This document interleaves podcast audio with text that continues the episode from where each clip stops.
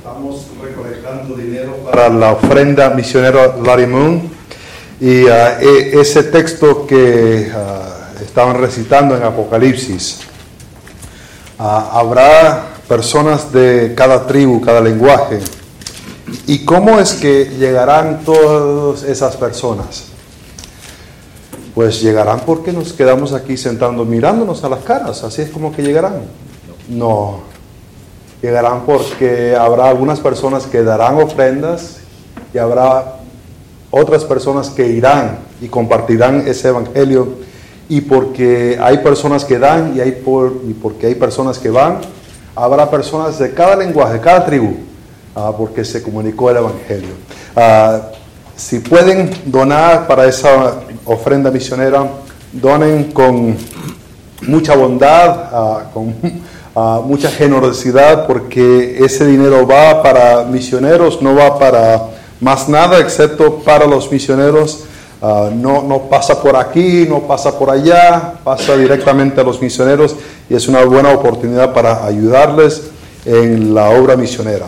Ah, pensamos en 1.500 dólares, que es una buena cantidad de dinero, ¿verdad que sí? Ah, si me das 1.500 dólares estaría muy contento con cada uno de ustedes. Pero pensando en, en una familia, una familia obrando en el campo misionero, ¿cuánto le durará 1.500 dólares? Ah, a lo mejor seis meses, ¿verdad que sí? No. No, no dura seis meses. Ah, pero es una buena cantidad que podemos ayudar. Entonces, eh, estemos ah, pensando cómo vamos a dar. Ya, ya desde el domingo pasado ya teníamos 90 dólares, entonces nos falta 1.410 dólares. Ya, ya estamos casi llegando, hermanos. Ah, entonces, oren qué es lo que Dios quiere que, que den para ese ministerio y ah, a Dios sea la gloria. Ah, el próximo domingo, Usualmente el domingo antes de Navidad mi esposa y yo traemos la, la pequeña merienda que, que se hace y ah, este año lo vamos a hacer no solamente aquí, pero lo vamos a hacer en el, en el Fellowship Hall para que ambas congregaciones ah, podamos ah, disfrutar algo. Entonces vamos a tener la cantata, después de la cantata nos vamos para el Fellowship Hall, el salón de comunión y va a haber algo ahí para, para comer, hablar un ratico y... ah, lo haría aquí, pero no entramos todos aquí. Entonces, ah, para hacerlo más, para que eh, podamos compartir todos, ah, lo vamos a hacer allá. Entonces, hacemos la cantata, terminamos. No hay escuela dominical después, se pueden quedar hasta la tarde ahí comiendo. No va a haber suficiente para comer hasta la tarde, ¿eh? pero habrá algunas migas que puedes ir comiendo así, picando, agarrando. Ah, el, ah, y, y será un, un tiempo bonito para que podamos compartir ah, ese, ese tiempo. Estamos en Mateo capítulo 27 y estaremos leyendo desde el versículo 27 hasta el ah, versículo 50. Si podéis poneros de pie para la lectura de la palabra de Dios. Mateo capítulo 27, versículo 27 dice, entonces los soldados del gobernador llevaron a Jesús al pretorio y reunieron alrededor de él a toda la compañía. Y desnudándole le echaron encima un manto de escarlata y le pusieron sobre su cabeza una corona tejida de espinas y una caña en su mano derecha. Hincando la rodilla delante de él, le escarnecían, diciendo, salva, rey de los judíos. Escupiéndole, tomaban la caña y le golpeaban en la cabeza. Después de haberle escarnecido, le quitaron el manto y le pusieron sus vestidos y lo llevaron para crucificarle. Cuando salían hallaron a un hombre de Cirene que se llamaba Simón. A este obligaron que llevase la cruz. Y cuando llegando al lugar llamado Gólgota, que significa lugar de la calavera, le dieron a beber vinagre mezclado con hiel. Pero después de haberlo probado, no quiso beberlo. Cuando le hubieran crucificado, repartieron entre sí sus vestidos, echando suerte para que se cumpliese lo dicho por el profeta. Partieron entre sí mis vestidos y sobre mi ropa echaron suertes. Y sentados le guardaban ahí y pusieron sobre su cabeza su causa escrita Jesús, este es Jesús, el rey de los judíos. Entonces le crucificaron con él a dos ladrones, uno a la derecha y el otro a la izquierda. Y unos que pasaban le injuraban meneando la cabeza y diciendo, tú que derribes el templo y en tres días lo reedificas, sálvate a ti mismo si eres hijo de Dios. Desciende de la cruz. De esta manera también los principales sacerdotes, escarneciéndole con los escribas y los fariseos y los ancianos, decían, a otro salvó, a sí mismo no puede salvar, si es rey de los de Israel, desciende ahora de la cruz y creeremos en él. Confió en Dios, líbrale ahora si le quiere, porque ha dicho, soy hijo de Dios. Lo mismo le injuraban también los ladrones que estaban crucificados con él. Y desde la hora sexta hubo tinieblas sobre toda la tierra hasta la hora novena. Cerca de la hora novena Jesús clamó a gran voz diciendo, Eli, Eli, lama sabachthani. Esto es decir, Dios mío, Dios mío, ¿por qué me has desamparado? Y algunos de los que estaban ahí decían al oírlo, a Elías llama este. Y al instante corrieron uno de ellos y tomó una esponja y lo empapó de vinagre y poniéndolo en una caña le dio de beber. Pero los otros decían, deja, veamos si viene Elías a librarle. Mas Jesús, sabiendo otra vez, clamando a gran voz, entregó el Espíritu. Oremos. Padre Santo, gracias por esta mañana. Gracias por esta oportunidad que tenemos para mirar otra vez este texto. Hay tanta profundidad aquí y la verdad que solamente estamos tocando por encima pero te pido que lo que miremos, lo que estudiemos, lo que contemplemos, ah, tenga un impacto en nuestra vida. Que la muerte de Cristo en nuestro lugar como sustituto impacta como vivimos. Que nos ayuda a tomar la cruz y ir en pos de Cristo, Padre Santo. Te lo pido en el nombre de Jesucristo. Amén. Podéis sentaros. La semana pasada, como resumen, estuvimos mirando un poco acerca de ah, cómo sabemos si algo es bueno o no. Y dijimos que algo es bueno cuando cumple su propósito. Ah, podemos hacer la pregunta, ah, ¿qué, lado del, del caballo tiene más pelo? ¿De qué lado del caballo tiene más pelo? Y pues la respuesta obvia es eh, el lado de afuera, ¿verdad que sí? Y algunos dirían, ese fue un mal chiste. El hermano Rubén se rió, pero uh, los demás se quedaron todavía mirándome, así como que, como que el lado de afuera. Ah, y, habrá pelo en el lado de adentro, algunos se están contemplando. Ah, si la cosa es buena, cumple su propósito. Y dice, pues ese fue un mal chiste, nadie se rió. ¿Qué es algo bueno? Miramos a Jesús y decimos, eh, en verdad fue un buen líder, en verdad fue un rey, un buen rey, lo vemos bastante fracasado aquí. Terminamos eh, esta sección de las escrituras y, la verdad que está en una cruz. No sé si habrán visto alguna vez aquella película de, acerca del Evangelio de, Juan, donde eh, la cruz es una cosa altísima, lo tienen por allá, por allá arriba, pero en verdad solamente estaría un poquito más elevado, donde la gente puede pasar y escupirle en la cara, entonces estaría ah, más o menos arriba, y ahí está. Y, la gente está pasando e insultándole y diremos, pero qué fracaso de personas esta.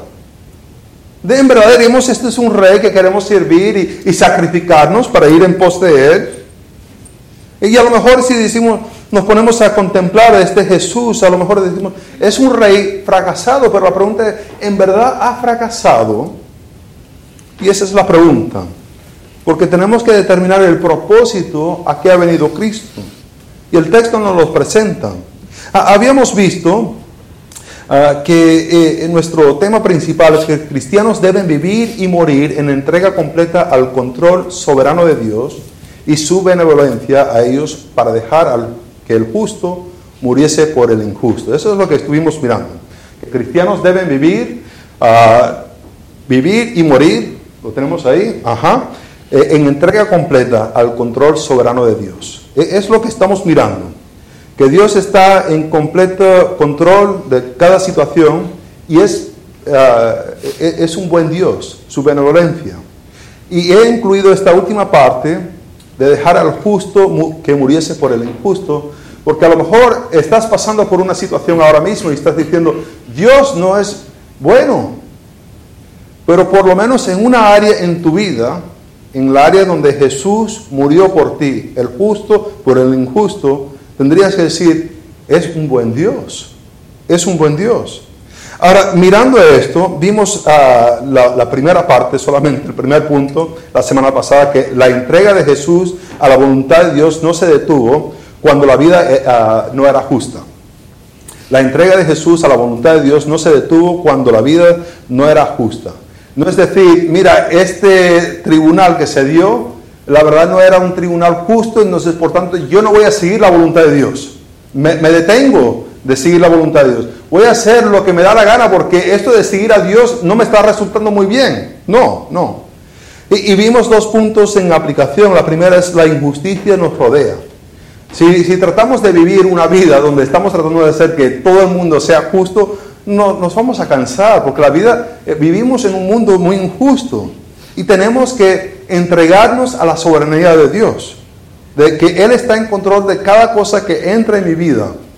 La otra cosa que vimos es que llevando la cruz viene a, los momentos más inoportunos.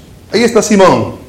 Simón a lo mejor no se despertó esa mañana pensando, hoy voy a, voy a tener la cruz de Cristo.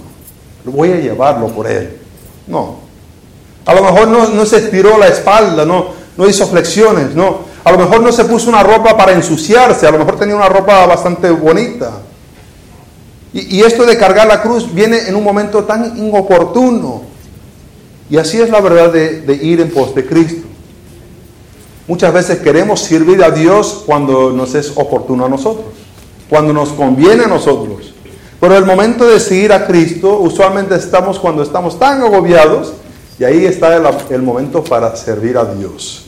¿Lo vamos a hacer? O decir, no, no, yo no puedo hacer eso ahora mismo. Mira la camisa que llevo. Me pongo esa cruz aquí encima, la mancho. ¿Y qué me va a decir mi esposa? Ajá, ¿de dónde tú sacaste esa sangre? que Me va a reclamar. Eso de cargar la cruz viene en momentos tan inoportunos.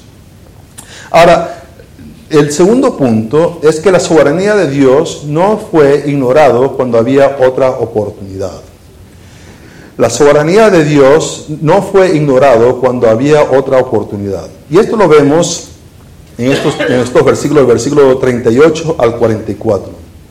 Eh, cuando vemos esto, eh, presenta una situación bastante interesante, porque decimos, ¿cómo es que Dios puede ser soberano?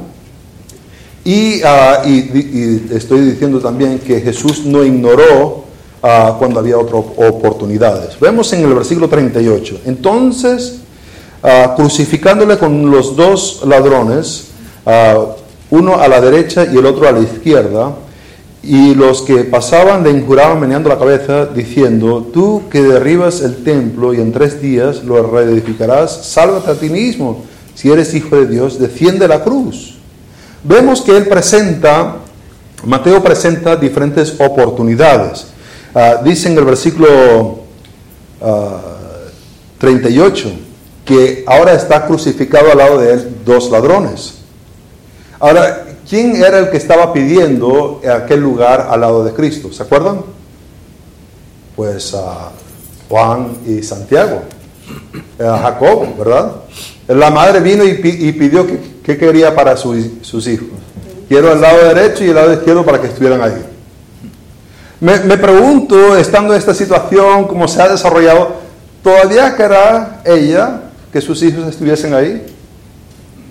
Le preguntaríamos a los hijos, pero los hijos no están ahí tampoco para preguntarle. ¿Eh, ¿Queréis el lugar al lado de Cristo? No, se han perdido, están fuera. ¿Dónde están? ¿Quién sabe? Y dice que la gente pasa ah, y, están ellos uh, meneando la cabeza y le están diciendo, si ah, tú que derribes el templo, en tres días lo reedificarás sálvate a ti mismo y pone aquí esta oración condicional, si eres hijo de Dios. Ahora, esto si eres hijo de Dios resuena, eh, es exactamente la misma frase que usó Satanás en el momento de la tentación. ¿Se acuerdan en Mateo capítulo 4? Si eres hijo de Dios, convierta estas piedras en pan. Y después en versículo, ah, capítulo 4, versículo 6, si eres hijo de Dios, tírate porque dice el Señor que sus ángeles enviará para que no, no pega sus pies, no tropieza. E, e, en, sí lo que están haciendo ellos es casi presentando eh, la misma tentación que estaba haciendo Satanás. Si eres hijo de Dios, haz esto. Si eres hijo de Dios, sálvate.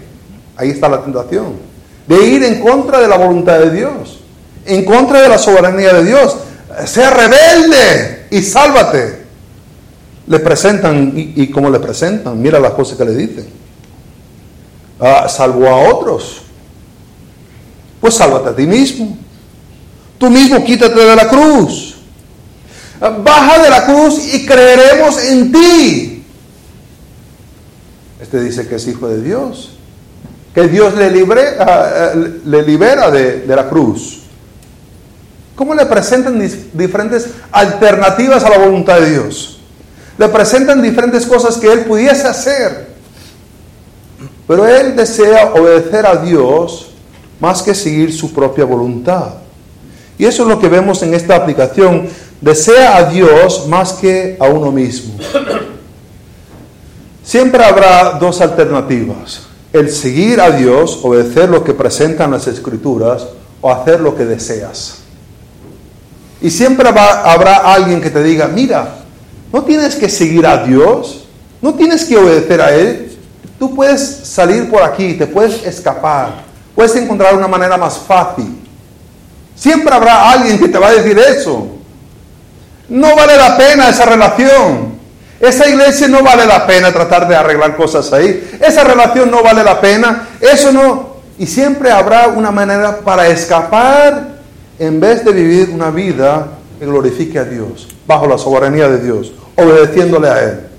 Y siempre habrá alguien que tiene un poquito de teología, para sacarte un versículo fuera de contexto para decirte, ta Y ahí está tu corazón. Queriendo que te dijeran ese versículo y ya cuando lo escuchas dices, amén. Y te vas en pos de tu propio deseo en vez de seguir la voluntad de Dios. Pero ¿qué hace Jesús?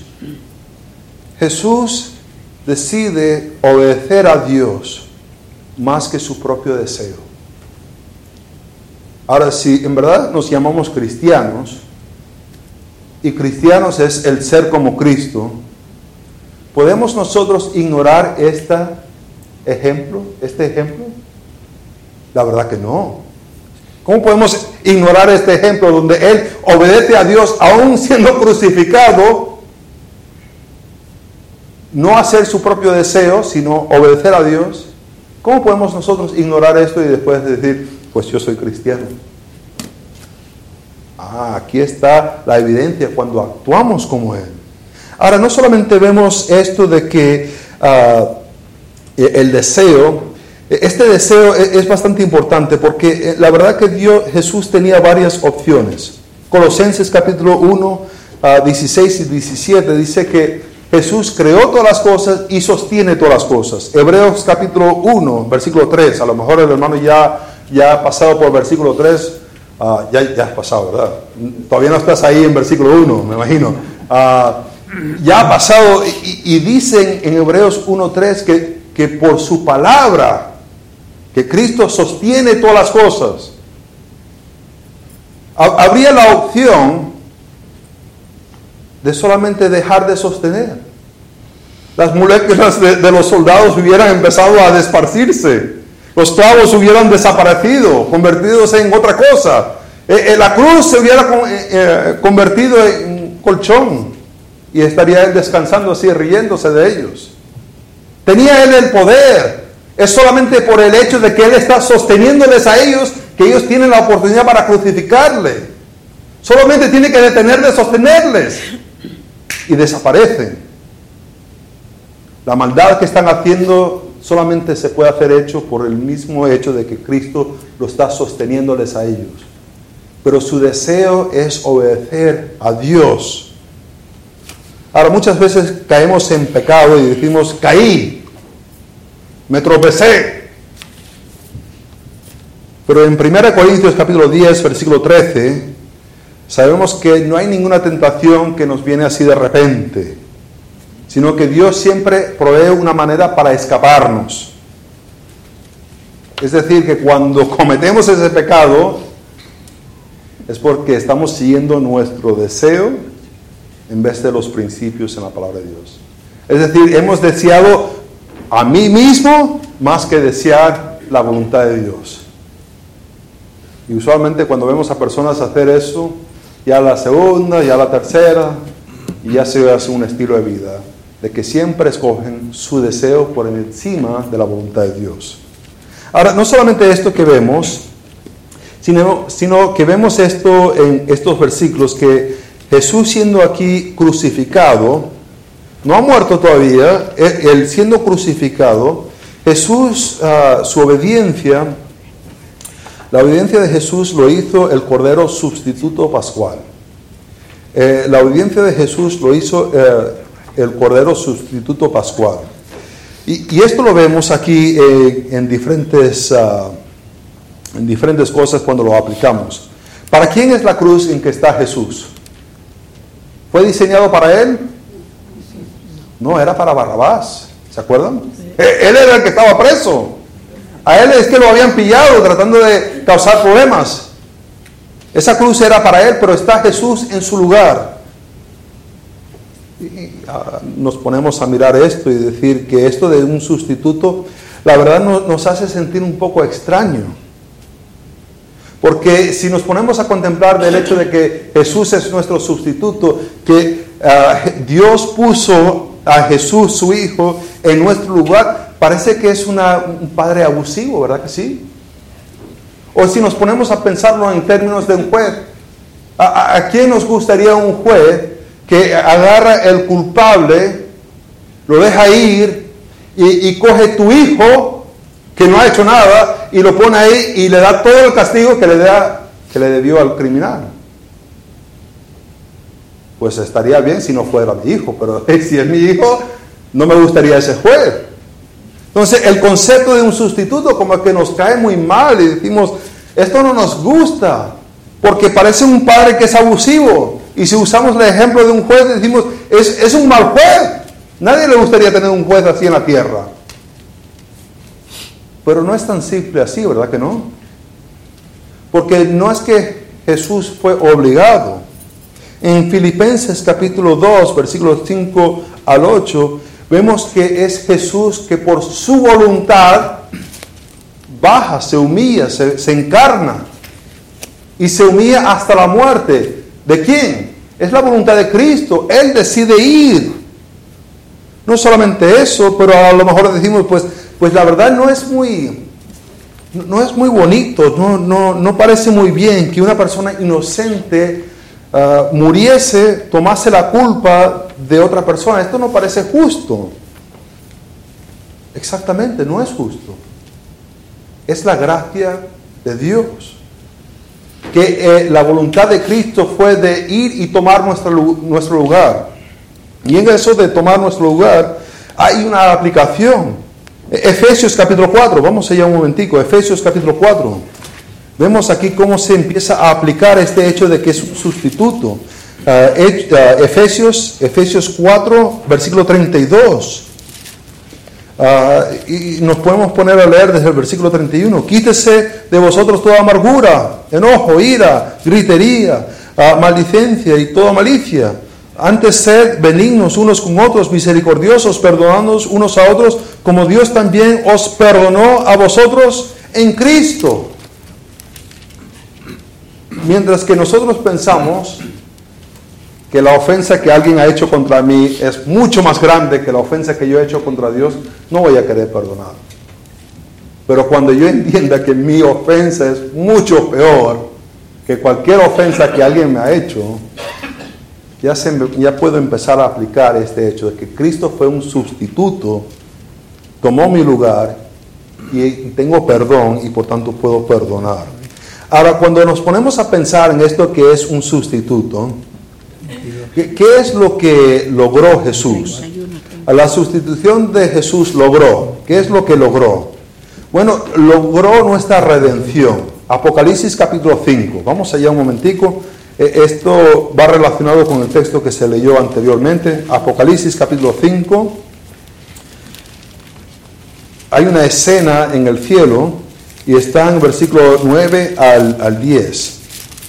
Dice, y cantaban una nueva cántico, diciendo, digno eres de tomar el libro y de abrir los sellos, porque tú fuiste inmolado y con tu sangre nos has redimido para Dios de todo linaje, de lengua y de pueblo y de nación, y nos has hecho para nuestro Dios, reyes y sacerdotes, reinamos sobre la tierra. E, Él nos ha redimido, su, redención nos ha comprado. ¿Cómo nos compró? con su sangre. Si somos comprados, si vas y compras algo, es tuyo, ¿verdad que sí? Si Dios te ha comprado, ¿a quién le perteneces? A ti mismo, ¿verdad? Tú tomas las decisiones en tu vida. Tú tomas el rumbo a donde quieres ir. Tú eres el capitán de la nave de tu vida. No, has sido comprado. Y como has sido comprado, ya no decides sino que decide Dios. ¿Qué más ha hecho esta sustitución? Pues nos ha reconciliado con Dios. Regresando a Mateo, vamos a ir a, Romanos capítulo 5. Romanos capítulo 5, hay versículos 9 y, y 10. Romanos capítulo 5, 9 y 10 dice, pues mucho más siendo ya justificados en su sangre, por él seremos salvos de la ira, porque si siendo enemigos fuimos reconciliados con Dios por la muerte de su Hijo, mucho más estando reconciliados seremos salvos por su vida. Una reconciliación. Es decir, había una ira. Dios había sido ofendido por nuestro pecado. Y lo que hace la muerte de Jesucristo es que nos trae paz, una relación con Dios. Y no solamente eso, pero es nuestra propiciación. Qué palabra tan extraña, ¿verdad? ¿Qué significa propiciación? Algunos lo, malinterpretan como siendo igual a expiación. Expiación es el hecho que hace la muerte de Cristo para nuestros pecados, que es que lo elimina. Pero propiciación es lo que hace la muerte de Cristo hacia la ira de Dios y que es que lo apacigua, lo calma, lo, lo quita. Eh, cuando Dios fue ah, propiciado por la muerte de Cristo, ya no tenemos nosotros la ira de Dios. La llevó Cristo. Uh, primera de Juan 4.10. Regresamos a... Nos vamos para acá un montón de pasajes. primera de Juan, capítulo 4, versículo 10. Dice, esto consiste el amor no en que nosotros hayamos amado a Dios, sino en que Él nos amó a nosotros y envió su Hijo en propiciación por nuestros pecados. Él fue el que tomó la ira de Dios. Esto es lo que hizo el sustituto. Nos compró, nos reconcilió, y propició la, la ira de Dios. Ahora, el tercer punto, regresando a Mateo capítulo 27. Jesús fue propicio a Dios para que pudiésemos disfrutar la benevolencia de Dios. Cristo tomó la ira como sustituto para que nosotros recibiésemos la benevolencia de Dios. Y eso lo vemos en los versículos 45 al 50. Dice, desde la hora sexta hubo tinieblas sobre la tierra hasta la hora novena. Una oscuridad que hubo. Y, cerca de la hora novena clamó, Eli, Eli, lama sabachthani esto quiere decir, ¿por qué me has desamparado? Dios mío, Dios mío, ¿por qué me has desamparado? Ahora, esto de ser desamparado, ¿cómo lo debemos entender? Si vemos eh, el pasaje de Daniel capítulo 7, versículo 13 al 14, esto uno como el Hijo del Hombre, pues la verdad una relación así cercana se ve porque le, da todo dominio, le da toda gloria, Ah, pero en verdad no se ve así como que fuesen uno y fuese imposible separar, porque está el anciano de días y viene uno como el Hijo del Hombre, y pues como viene, a lo mejor también se puede ir. Pero estando en Mateo ya 11, versículo 25 al 27, vemos que Jesús conoce al Padre y que el Padre le ha dado todo, y que el Hijo solamente se puede conocer por medio del Padre, que el Padre lo revela. Ah, muestra una relación muy íntima ahí. Y es más, en, Mateo capítulo 12, versículo 8, están preguntando acerca de las leyes del sábado y dice Jesús que Él es Señor del sábado, Señor del día de reposo, que lo pone por igual al Padre, que dio la ley acerca del sábado.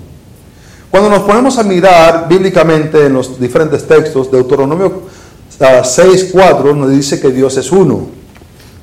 Vemos que Dios el Padre es Dios, Éxodo capítulo 3, 6 y versículo 14, cuando se revela a Moisés en eh, la zarza que se está quemando, que no se está quemando, él dice que Él es Dios. En Génesis 1.1 y Colosenses 1.15 al 17, vemos que Jesús es la imagen del Dios invisible. Y en Génesis 2, 1.2 y Mateo 1.18 y 3.16 vemos que el Espíritu de Dios también es Dios.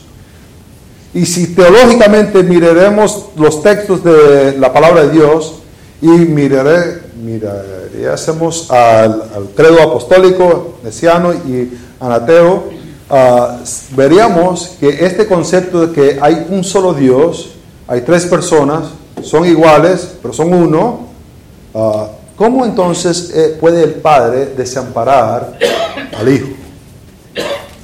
¿Cómo es que se puede desamparar? ¿Cómo lo puede abandonar? Crea un poquito de problema. Ah, el, igual problema que se vio en el momento de cómo que es que Cristo se encarnó. ¿Cómo es que Dios toma carne? No sé. Ah, era un problema cuando lo vimos en, Mateo capítulo 1, ¿se acuerdan? Si no se acuerdan, podemos regresar. ahora sí se acuerdan, ¿verdad? Ahora sí se acuerdan. Ah, ¿Cómo lo podemos entender? La verdad que yo no lo puedo entender. ¿Cómo es que Dios se aparta de Dios? Pero sí sé lo que hace esto. Ahora, en esto de que Él lo desampara, la gente lo malinterpreta y piensa que está llamando a Elías. En esto que llama a Elías, ellos dicen que no le dé vinagre porque a, ver si va a venir Elías. En Malaquías capítulo 4, versículos 5 y 6, anticipaban Elías regresar en un momento de, apuro para salvar. Y ahora quieren ver y si va a pasar. Malinterpretan y como malinterpretan, entonces ya no quieren que las personas ayuden a Jesús en este momento porque quieren ver si va a venir Elías. Ahora, mirando a esto, termina el versículo 50 con una palabra muy interesante que es eh, el verbo entregó el Espíritu que es un verbo activo donde el sujeto está haciendo la acción. No es que eh, el Espíritu se, le está arrancando de Jesús, no es que alguien lo está tomando, sino que Él está entregándolo. Ahora, cuando miremos, miramos esto, ah, creo que hay dos aplicaciones aquí. ¿Por qué es que Dios abandonó a Jesús? Dios abandonó a Jesús porque los pecados pasados, presentes y futuros fueron puestos sobre Jesús. Eso es lo que pasó. Dios es un Dios santo.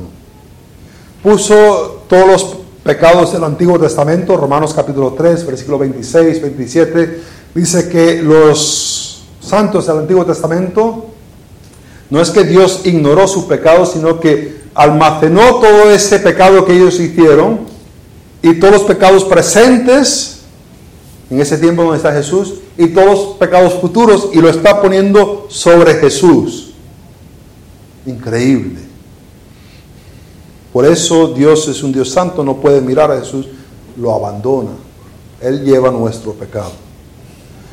Ahora, no solamente vemos esto, pero también vemos que cuando no entendemos a Dios correctamente, decimos locuras. Los soldados no habían entendido, pensaban que cuando decía Eli, Eli, estaba llamando a Elías, y por tanto, como no entendieron correctamente, empezaron a animar a las otras personas a ver si iba a llegar Elías. Y creo que hay una aplicación aquí que muchas veces que cuando mal entendemos a Dios, empezamos a hacer nosotros locuras, como esperar a Elías, pero después empezamos a animar a otros, ¡eh! Mira, y enseñamos lo que hemos entendido mal. Qué vergüenza, qué vergüenza. No te imaginas las cosas que he escuchado. ¿Y por qué? Porque leyeron mal el texto. No, no vieron exactamente de qué se estaba refiriendo, no, no entendieron bien y han desarrollado cosas y han animado a sus hijos y tienen toda una locura de teología porque no prestaron atención exactamente a lo que estaba diciendo Dios. He visto personas desarrollar unas reglas para sus vidas y yo digo, ¿y dónde lo habrán encontrado en el texto? No, malinterpretaron las escrituras y dicen unas locuras. Cristianos deben vivir y morir en entrega completa al control soberano de Dios y su benevolencia a ellos por dejar el justo que muriese por el injusto. Es algo increíble mirar esto, que Cristo murió como sustituto por mí, que viniese a esta tierra, que se encarnó para que muriese en mi lugar. ¿Debería eso causar un cambio en mi vida? ¿O debería yo seguir viviendo para mí cada día? ¿Debería tener un impacto en cómo gasto mi dinero? ¿O debería seguir yo buscando casas más grandes, coches más lujosos, barcos, aviones, etcétera? ¿Debería tener un impacto en mi carrera? ¿O es, se trata de mí y subir esa escalera, llegar hasta arriba? Este hecho de que Cristo tomó mi culpa, ¿debería tener algún impacto en la vida? ¿O deberíamos salir y buscar el sueño americano? Habrán algunos que están escuchando mi voz y dicen, estoy muy agradecido que Cristo murió por mí. Pues la verdad es que voy a seguir buscando el sueño americano. Yo no me imagino la vergüenza que debe sentir alguien entre la presencia de Cristo. Cuando el juez está sentado en su silla. A ver, ¿qué hiciste con tu vida que te redimí, te compré?